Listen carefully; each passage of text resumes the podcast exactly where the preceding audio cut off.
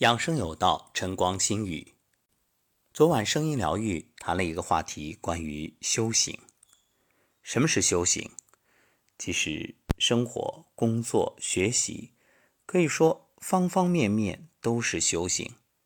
不分时间，不分场合，只要你用心去觉知、觉察、觉醒，就有收获。不是一定要到深山老林静心打坐。才叫修行，所以别着相。那我不禁联想，什么叫养生？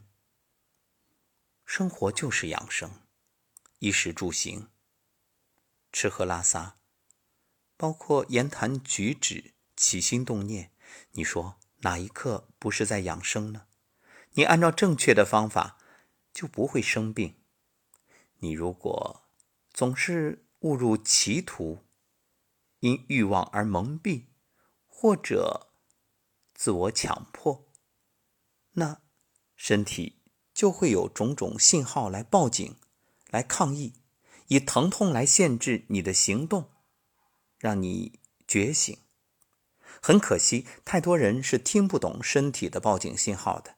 一旦有了症状，马上采取吃药、打针、手术，去摧残、去伤害。却不知这本是你身体的一部分啊！你杀了他，你能好得了吗？所谓伤敌一千，自损八百，更何况这些不是敌人，就连癌细胞也不是敌人，只是你过往错了，它被你所影响与污染。若你自己从源头上改变，想想看，它也会改变，一切都有机会变好，只看你何时觉醒。若真是病入膏肓，那真的回天无力。所以养生就在生活当中。今天的主题很有意思，叫做“布衣行者”。为什么有这样一个话题呢？也是因为我和团队的小伙伴们一起沟通交流，头脑风暴，然后就畅想未来。我们就在想，那究竟大家需要的是什么？是来课堂上治病吗？不，不是。如果来课堂，就算手到病除，也无法解决你的根本问题，因为你的心念还没有改，行为没有改，习惯没有改，那谁能帮你？所以你就会形成一种依赖，有一天还要再回来。那如何才能让大家不仅相聚时？感觉舒心、快乐、喜悦，那回到生活当中一样可以践行遵守。我想，那就是你能真正融入我们一体，并且达到合一的状态。这样，无论在一起还是远隔天涯，都能够同心、同频、同行。这样，自然也就无忧。无虑无惧，不依行者计划，就是从有形到无形。具体来说，我们先会选择康养基地，大家一起相聚。第一期呢，七月份即将开启，当然名额有限，因为先是做一个尝试。但是慢慢的，我们来预计一下远景。你看，全国有。那么多的民宿，对不对？我们可以和各个民宿交流沟通，大家合作。民宿有硬件，我们有软件，然后咱们全国各地的相聚在不同的民宿里，一起练功，一起健康的饮食，一起学习成长，一起生活。当然，这里所说的一起，可能时间不长。三天、五天、七天，但是这种相聚却可以让你汇聚能量，然后你再回到家里延续这个能量。等到能量略略不足的时候，哎，回来再充一次电。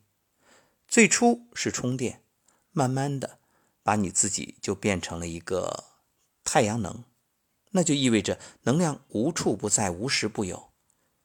然后呢，你自己也会孵化成一个。